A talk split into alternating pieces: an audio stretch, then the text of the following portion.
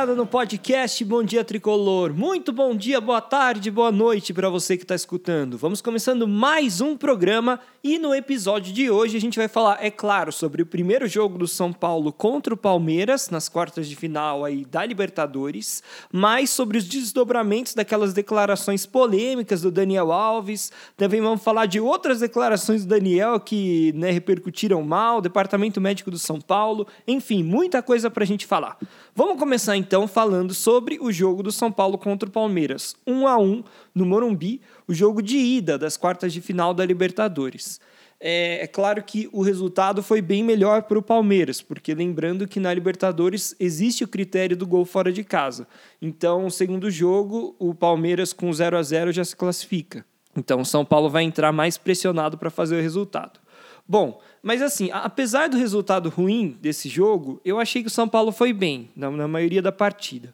Foram é, dois pontos que eu acho que cruciais, assim, que tiraram a vitória do São Paulo e acabaram atrapalhando é, esse resultado que seria muito bom. Primeiro foi a falha do Volpe no gol do Palmeiras. Tipo, aquele gol não, não dá para tomar aquele gol. O goleiro do São Paulo não pode tomar aquele gol, ainda mais é, num jogo tão decisivo. Né? E ele a, abriu a barreira, mas eu acho que o problema nem foi a barreira, porque estava longe o, o chute. Tinha gente ali para tentar desviar a bola no meio do caminho. Eu acho que ele não pode tomar aquele gol porque ele tem que pe pegar a bola. A bola né, veio de muito longe, foi no cantinho, mas rasteirinha, é, não foi nem no ângulo. E o segundo ponto foi que depois do São Paulo tomar o gol, né, ele ficou um pouco perdido em campo e começou a insistir muito em lançamentos longos para o Rigoni e para o Pablo, que são dois jogadores fisicamente fracos, né? Eles não, não são bons em disputar bola longa, assim, pelo alto. E a bola, para eles fazerem gol, a bola tem que chegar pelo pé ali, né? Tem que ser uma jogada mais trabalhada. Então, achei que esses dois, essas duas questões tiraram aí a vitória do São Paulo. E é principalmente a falha do Volpe, né? Porque se não fosse aquele gol, que foi para mim muito culpa do goleiro, o São Paulo teria conseguido um ótimo resultado dentro de casa. Bom, mas vamos por partes, né? No primeiro tempo, o jogo foi bem equilibrado e com poucas chances para cada lado. O jogo estava bem parecido como foram os últimos confrontos entre São Paulo e Palmeiras. Os dois times se estudando bastante e sem grandes chances de fazer gol.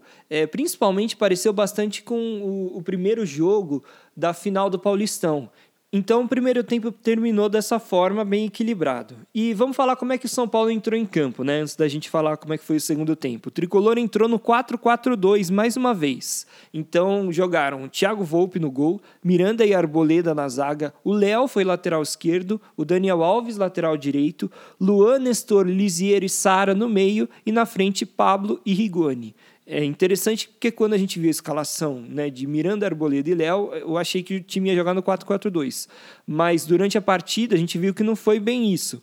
Né? O Léo foi de lateral mesmo e às vezes o Nestor ou o Lisiero faziam a função de, de ficarem ali no meio dos dois zagueiros para iniciar as jogadas. Então, quando o São Paulo tinha a bola, é, o tricolor fazia essa, vamos dizer assim, simulação de um esquema com três zagueiros, no qual um volante fazia uma uma das funções ali do, do zagueiro central, né? Então, é, foi bem parecido com o jeito que o São Paulo enfrentou o Palmeiras no jogo pelo Campeonato Brasileiro, o 0 a 0 marcado pelas polêmicas de arbitragem, né? Que o Nestor também fez essa função aí de ficar no meio do, dos dois zagueiros do São Paulo. Mas enfim, no segundo tempo, com essa formação, aliás, no segundo tempo o Crespo mudou essa formação. Ele tirou o Arboleda e colocou o Wellington na lateral.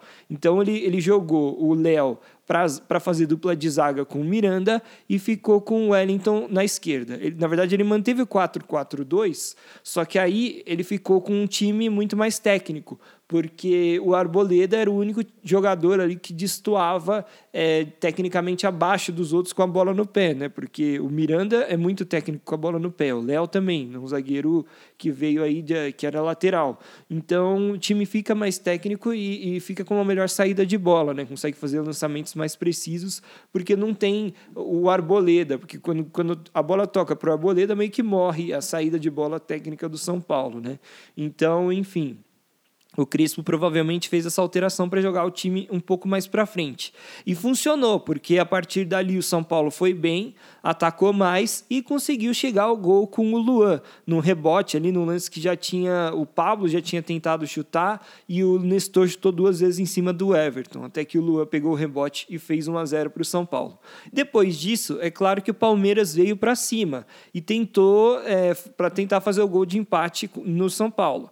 E principalmente levou bastante perigo com o Wesley, que entrou no lugar do Breno Lopes e ali pelo lado esquerdo é, deu um calor ali para o Daniel Alves e para o Miranda. Mas mesmo assim o São Paulo estava se, conseguindo se segurar bem, apesar do Wesley conseguir algumas jogadas individuais. Mas aí veio a cobrança de falta de longe do Patrick de Paula, chute rasteiro que o Volpe aceitou.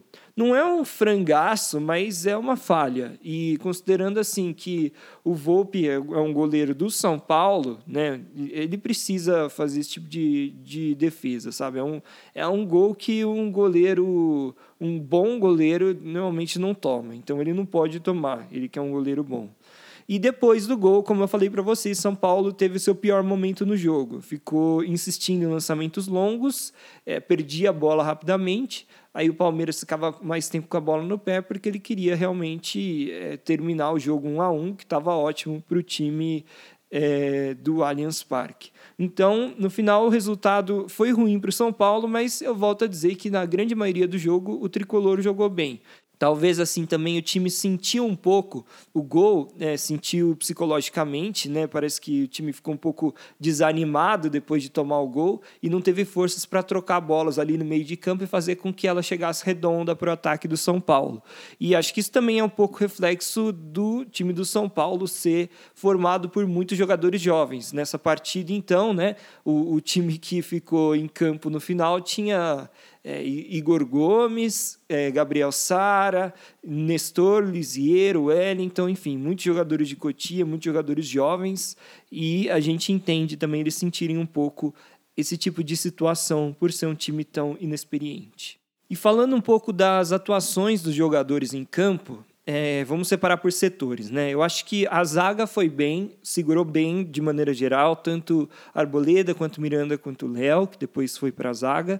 Os laterais também foram bem, eu gostei bastante do Daniel Alves, ele que veio aí de uma viagem bem longa, a gente não sabia como ele estaria fisicamente. E, cara, ele foi bem importante, eu achei, para o São Paulo, principalmente em algumas viradas de jogo que o Palmeiras tentava fazer lá para o lado do Daniel Alves, e o Daniel percebia e fazia interceptações, conseguia ligar contra-ataques para o tricolor. Então, achei que o Daniel Alves foi muito bem, bem importante a participação dele nesse jogo. Apesar de todas as polêmicas em campo, não tem que reclamar. Do lado esquerdo, eu achei que o Léo foi bem na, na, primeira como lateral, mas assim, eu acho que ele vai melhor como zagueiro. Ele não foi muito perigoso ofensivamente. Eu acho que o Wellington tem uma chegada mais forte. No meio de campo, eu gostei bastante do Lisiero e do Nestor. Achei que eles fizeram ótimas partidas. Eu que não tinha gostado de nenhum dos dois naquele jogo é, contra o Atlético Paranaense, né, no último final de semana. E principalmente eu gostei bastante do Nestor. Ele fez muitos, é, ele deu muitos desafios desarmes, né? ele desarmou bastante, fez alguns, algumas inversões de jogo bem interessantes e, na verdade, o Nestor está começando a se destacar como uma das principais qualidades dele, o passe preciso, né? Porque em várias situações ele já deu passes bem longos e que caíram no pé do, do jogador para quem ele queria passar. É difícil fazer esse tipo de jogada, né? Ou melhor, não é qualquer jogador que faz. Então ele está se destacando bastante por isso e acaba sendo uma arma, né? Esse lançamento longo tão preciso assim. E o Lisiero também foi muito bem ali no meio de campo. O Luan também fez bem a função dele ali de não deixar o time do Palmeiras livre para chutar de fora da área. E o Gabriel Sara também foi muito bem, bastante participativo, tanto no ataque quanto na defesa. E na frente, tanto o Pablo quanto o Rigoni não foram muito bem. É, o Pablo não foi tão mal, ele até brigou bastante por, por, algumas bolas, ele insistiu e acabou participando, vamos dizer assim, do lance do gol do Luan. Mas o Rigoni, considerando que ele é talvez o jogador mais técnico do São Paulo, né? Com certeza era o mais técnico ontem em campo é, dos atacantes. Eu achei que ficou devendo bastante. Ele errou bastante no jogo, né? Tudo que ele tentava ele errava, errou domínio, errou passe. Não sei o que aconteceu com ele, mas ele foi mal nesse jogo. E por fim, eu deixei por fim, é claro que o, goleiro Thiago Volpe foi o pior em campo de longe, foi muito mal e acabou comprometendo o resultado que era bom para o São Paulo, resultado de 1 a 0. Bom, e agora fica o questionamento, né? O que, que o São Paulo precisa fazer para se classificar nesse segundo jogo contra o Palmeiras?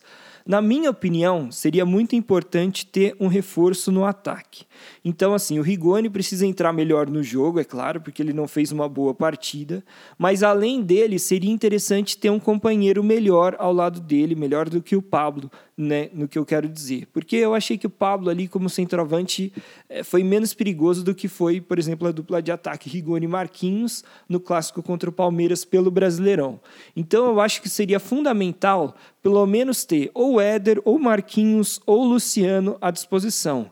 Lembrando que todos esses ainda estão machucados, eles não têm previsão de volta. Luciano parecia que estava próximo de voltar, mas sentiu de novo. Enfim, então é, a gente vai ter que esperar para ver, mas eu acho que seria muito, muito importante ter pelo menos um desses jogadores. Eu falo do Éder, né, que até não jogou tanto, né, nem tão bem pelo São Paulo, mas é porque, pelo menos, assim, ele é um jogador mais centroavante, ele é mais forte fisicamente, ele é mais inteligente que o Pablo, mais goleador e ele é mais forte também. Então, se o São Paulo começar a fazer lançamentos longos, como ele fez nesse final de jogo contra o Palmeiras, o Éder ele é melhor para receber essa bola, para disputar por, por essa bola longa do que o Pablo. E o Marquinhos e o Luciano são jogadores mais dinâmicos que acho que fazem e mais técnicos que fazem uma dupla de ataque melhor ali com o Rigoni. É, e só para não deixar de pontuar, galera, uma coisa que aconteceu nesse jogo, que é a novidade infeliz do departamento médico, é que mais um jogador do São Paulo sofreu uma lesão Cara, todas as lesões do São Paulo parece que é, é, cíclico o negócio. Todo jogo tem um jogador que sente a coxa. E dessa vez foi o Wellington, lateral esquerdo, que entrou ao longo do jogo. E até por isso ele teve que ser substituído ao longo da partida. Mas, enfim, pelo menos eu achei que o Reinaldo, que entrou no lugar dele, eu achei que jogou até melhor nos minutos finais. É um jogador mais experiente e talvez seja importante ter o Reinaldo como como titular para a próxima partida. E outra coisa que também a gente não pode deixar de falar sobre esse jogo é que o Benítez não entrou em campo, né? E eu assisti o jogo com meu pai e ele falou: "Poxa, mas o Benítez tinha que ter entrado, tal". E eu entendo um pouco a estratégia do Crespo em não colocar o Benítez, né? Porque acho que ele queria um meio de campo mais dinâmico. Mas eu acho que pela experiência do Benítez, apesar dele não ser um cara tão veloz e dinâmico, eu acho que ele poderia ter ajudado o São Paulo sim. E é, é claro, o São Paulo estava ganhando o jogo até o final da partida ali, então não tinha tanto motivo para mudar no, ataque do São Paulo. Mas a partir do momento que tomou o gol e não tinha tanto tempo até o final do jogo, né, e precisava de alguma mudança, eu teria colocado o Benítez. Mas nisso o Crespo tinha acabado de colocar o Igor Gomes no lugar do Nestor. E eu teria colocado o Benítez, mas enfim, foi opção do técnico. Vamos ver se lá no Allianz Parque São Paulo consegue fazer o resultado para classificar. Depois do jogo, nós tivemos entrevistas coletivas e, no caso do São Paulo, quem falou foi o técnico Hernan Crespo e o zagueiro Miranda. A primeira pergunta para o técnico Hernan Crespo foi por que o time do São Paulo cai de produção no final dos jogos. E ele respondeu o seguinte: eh, A pergunta parte da uma premissa que que, que, que no, no, estoy de acuerdo, que siempre acontece algo así y no, no acontece algo así. Eh, penso absolutamente que, que jogamos contra, contra el último campeón de América. Eh, jogamos en un juego muy equilibrado. Eh, pasamos en vantagem. Tuvimos a ocasión de, de hacer el segundo gol. No aconteció en un, en un, en un juego muy, muy equilibrado que acredito que la Copa Libertadores es así. Eh, entonces, estoy convencido que vamos a ir al Allianz Parque a hacer historia. La idea es hacer historia, la posibilidad de, de jugar ahí en casa del, del, último campeón de América, sabiendo que tiene un elenco que ellos son favoritos, un elenco muy prestigioso. Nos, nos acreditamos, veo Veo os atletas que têm ganas, vontade de jogar, de lutar. Então, por que não acreditar? Na sequência, perguntaram para o técnico Hernan Crespo por que, que o Arboleda saiu. Perguntaram se foi uma questão puramente tática, uma, uma ideia de jogo que o Crespo tentou implementar ao longo da partida, ou se teve também algum tipo de desconforto muscular por parte do atleta. Sim, não, Arbo não, não se sentia seguro. Eh, no aconteció nada, pero no se sentía seguro, él estaba voltando de una lesión. Entonces eh, la decisión fue de, de mudar. Na sequência, perguntaram para o Crespo se ele resolveu escalar um time tão jovem para ter mais intensidade no jogo e se isso também justifica a ausência do Benítez na partida.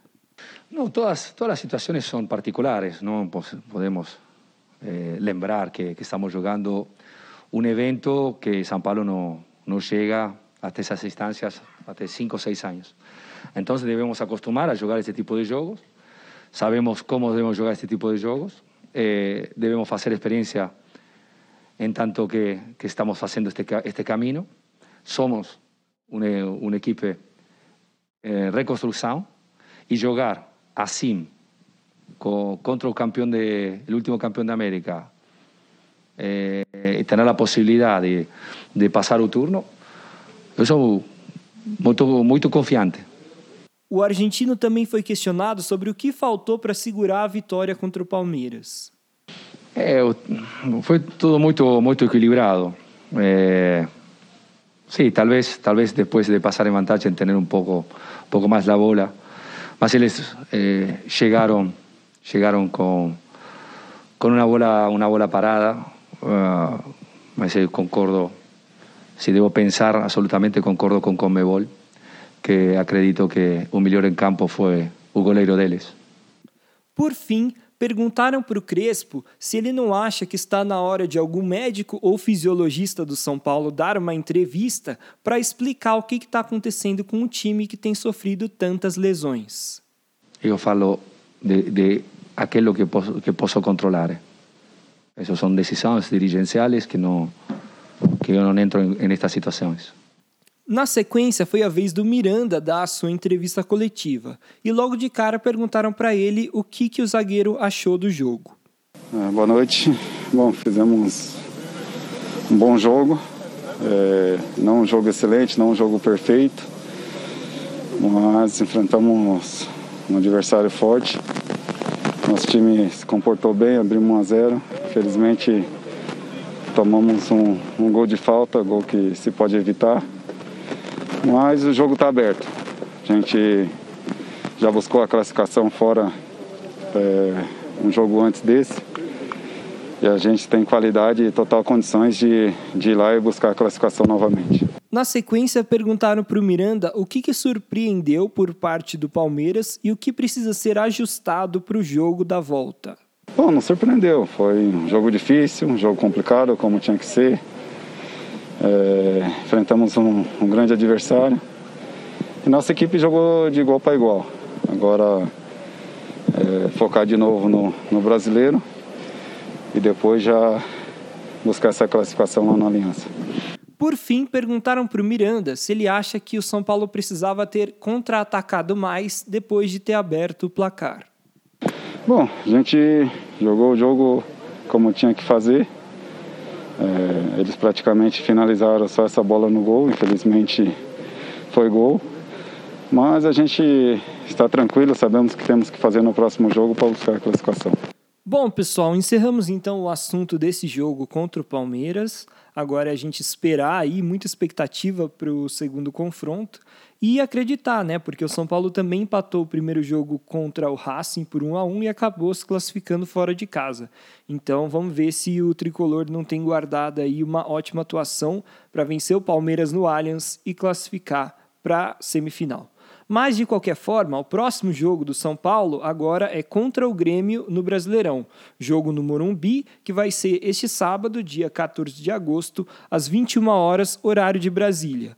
E também a gente tem que ver como é que o São Paulo vai armado para esse confronto, considerando que tem o duelo decisivo já na terça-feira, o jogo de volta contra o Palmeiras. Então é bem possível que o Crespo dê uma mexida no elenco, coloque aí é, Daniel Alves no banco, é, talvez também o, o Arboleda e o Miranda não joguem, enfim, tem, tem várias questões.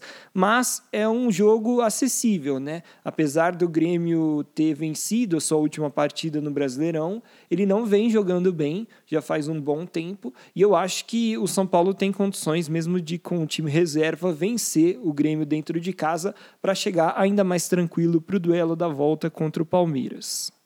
Agora, algumas outras notícias que envolveram São Paulo também desses últimos dias. Primeiro, vamos falar de algumas outras repercussões que aconteceram por conta daquelas declarações que o Daniel Alves deu, bem polêmicas, sobre o São Paulo, que a gente já comentou no último episódio. Uma coisa que chamou bastante atenção foi que o empresário do Daniel veio conversar e dizer que as insatisfações do atleta são por conta de uma promessa que a diretoria do São Paulo teria feito ao jogador de que todas as dívidas com ele seriam pagas até o final do mês de julho. E como isso não aconteceu, o Daniel ficou bravo e fez essas declarações que fez. A diretoria do São Paulo nega, mas, enfim, de qualquer forma, é mais um elemento para essa história. E não para por aí. O Daniel Alves conseguiu se envolver em mais uma polêmica nesses últimos dias. Durante a cerimônia de premiação do futebol olímpico masculino, o Brasil não vestiu o casaquinho das Olimpíadas. E esse casaquinho, todos os atletas de todas as delegações têm que vestir no pódio. É um protocolo oficial, até por uma questão de patrocínio. Mas o time do Brasil não vestiu. E aí ficaram questionando por quê, né? E alguns atletas de outras modalidades, como o Bruno Fratos, que ganhou bronze na natação, veio falar que foi muito irresponsável por parte dos jogadores de futebol, porque é, eles podem acabar perdendo patrocínio, eles, outros jogadores olímpicos. E falando, e ele acabou falando também que outras modalidades não têm tanto apoio quanto tem o futebol no Brasil. E aí, o Daniel Alves deu uma, é, fez uma postagem na, no Instagram, né, nas redes sociais, falando em defesa dos jogadores de futebol, falando que o futebol é diferente e ele tem que ser, é, tem que ter, ele tem as suas peculiaridades, então tem que ser respeitado essas peculiaridades do futebol. O que é ridículo, né? Porque de fato foi muito prepotente isso que o e muito egoísta isso que os jogadores de futebol fizeram no pódio do Brasil. Mas aí o que aconteceu na sequência foi que o Galvão Bueno entrou em contato com a CBF e com o Comitê Olímpico Brasileiro e ele descobriu que, na verdade, é, essa questão de não usar o casaco foi uma, uma reivindicação da própria CBF. Então, a CBF que pediu para os atletas não usarem o casaco no momento de premiação. E, é claro, tá errado de qualquer forma não usar o casaco, mas assim.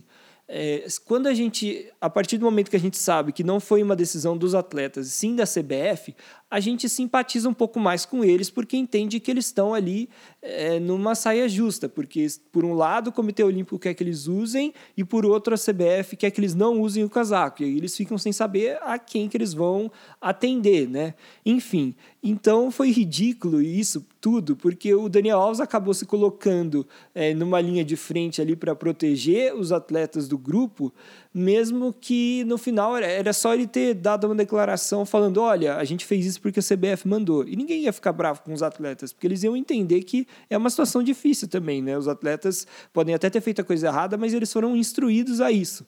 Então cairia a responsabilidade sobre a CBF, que na verdade é a maior responsável por essa história toda. Então o Daniel Alves, eh, mais uma vez, fez uma declaração aí que fez todo mundo voltar contra ele, e essa última foi eh, né, em relação a essa questão questão das Olimpíadas foi totalmente de graça, né? Porque se ele ficasse quieto eh, ou, ou dissesse que foi uma orientação da CBF, ninguém ia cair em cima matando, como foi que aconteceu. Bom, galera, com isso a gente encerra as principais informações desse programa. Agora, então, a gente fica de olho para ver quem é que vai jogar contra o Grêmio e também para saber de novidades para o jogo da volta contra o Palmeiras, que vai ser na terça-feira, nove e meia da noite, de novo com transmissão da Fox Sports e do SBT. Muito obrigado por escutarem, galera. Não se esqueçam de se inscrever no podcast Bom Dia Tricolor no seu agregador de podcast e também de seguir o Bom Dia Tricolor no Instagram, que é Bom Dia Tricolor, tudo minúsculo e tudo junto. Muito obrigado, galera, e até a próxima.